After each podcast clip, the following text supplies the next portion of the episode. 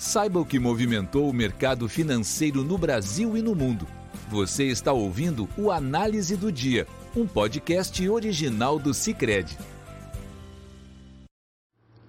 Olá pessoal, muito obrigado por acompanhar o podcast do Cicred. Aqui quem fala é Letícia Lemos, da equipe de análise econômica, e vamos comentar dos principais fatores que movimentaram o mercado aqui no Brasil e no mundo. Nesta manhã, os índices europeus abriram em queda de mais de 1% diante das sinalizações do Federal Reserve, Banco Central dos Estados Unidos, e do Banco Central Europeu consideradas agressivas pelo mercado. A avaliação sobre o simpósio de Jackson Hole no final de semana passada é mista quanto à próxima decisão de política monetária nos Estados Unidos. No entanto, as apostas de que o Fed deve elevar em 0,75 ponto percentual as taxas de juros nesta reunião de setembro aumentaram. Essa perspectiva cresceu, tendo em vista que o presidente do Fed, Jerome Powell, indicou que o Banco Central americano continuará elevando juros de forma que causará alguma dor, segundo ele, à economia dos Estados Unidos. É importante ressaltar, no entanto, que o presidente não trouxe uma posição sobre qual será o próximo ajuste de juros. Ainda, em relação ao Banco Central Europeu, a presidente do BCE afirmou que os bancos centrais precisam agir com força para combater a inflação. Diante disso, desde sexta-feira, a cautela predominou no mercado de ações. No momento de composição do podcast, no entanto, as perdas foram limitadas, com a Bolsa de Londres, o índice FTSE 100, com recuo de 0,70%, em Frankfurt, o índice DAX 7 0,24%, e em Paris o índice K40 cai 0,69%. Neste contexto, o índice pan-europeu e estoque 600 opera em queda de 0,59%. O mesmo movimento é visto nas bolsas de Nova York à medida que investidores seguem operando com cautela em meio à incerteza sobre o ciclo de juros dos Estados Unidos.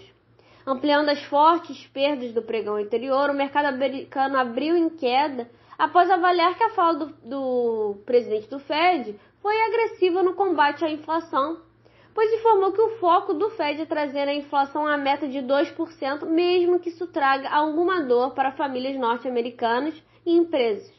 Nesse sentido, as ações de empresas ligadas à tecnologia lideram as perdas, pois apresentam a maior vulnerabilidade com o ciclo de altas de juros. No momento de composição do podcast, o índice Nasdaq compreende as ações do setor de tecnologia opera em baixa de, de 1,06%. Já o índice Dow Jones recua 0,70% e o S&P 500 perde 0,78%. Quanto aos Treasuries, os juros sobem após caírem na sexta-feira, com o tenor de 10 anos avançava, avançando a 3,10%. Já no câmbio, o índice DXY, que mede o dólar ante moedas rivais, avança 0,06%. No Brasil, o desempenho do Ibovespa é limitado pelo quadro externo negativo, no entanto, opera no positivo. O aumento do Ibovespa de 0,39% no momento de composição desse podcast é impulsionado pelos ganhos da Petrobras e meia valorização do preço do barril de petróleo no mercado internacional. O barril de petróleo WTI para outubro avançava 3,38% a cerca de 96 dólares, enquanto o do Brent para o mês seguinte subia 2,85% a cerca de 101 dólares.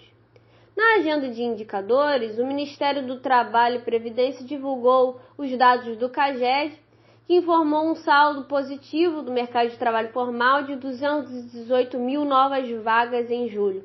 O resultado foi puxado pelo bom desempenho do setor de serviços, com a criação de 81 mil novos postos, porém vem abaixo da mediana de projeções do mercado de 250 mil postos de trabalho.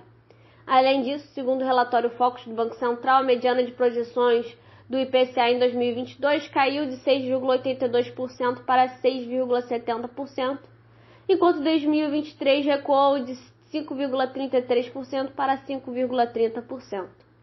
Quanto ao crescimento do PIB, as expectativas para 2022 subiram de 2,02% na semana passada para 2,10% nesta semana, porém para 2023 cederam de 0,39% para 0,37%. Em relação à Selic, as projeções se mantiveram em 13,75% ao ano em 2022 e 11% ao ano em 2023. Ainda, a FGV divulgou o índice de confiança da indústria, que cresceu de 99,5 pontos em julho para 100,3 pontos em agosto. A leitura positiva veio após uma melhora na avaliação presente e uma melhora também no, nas expectativas. Quanto ao câmbio, o dólar opera em queda ante ao real de 0,69% a R$ 5,04. Já no campo dos juros, a taxa de contrato de depósito financeiro para janeiro de 2023 estava em 13,73% de 13,731%.